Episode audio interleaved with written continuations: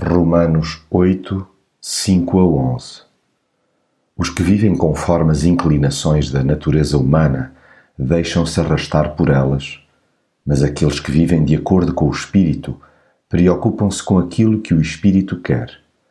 De facto, as inclinações da natureza humana levam à morte, mas aquilo que é do Espírito leva à vida e à paz.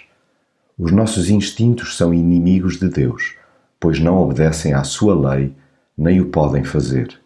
Os que estão sujeitos a esses instintos são incapazes de agradar a Deus.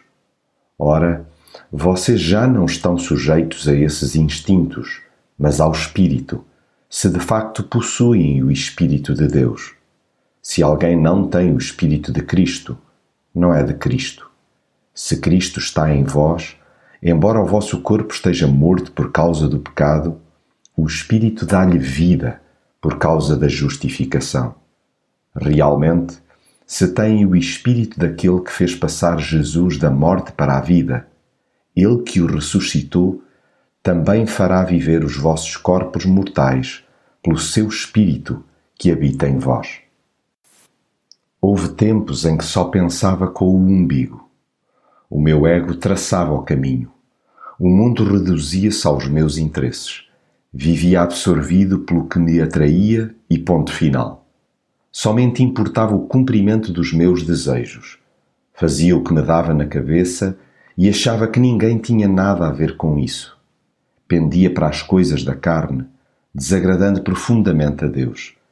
A inimizade com ele era real e eu teimava em brincar com o fogo. Estava morto no meu pecado e fingia não dar conta abençoado momento em que Jesus me despertou.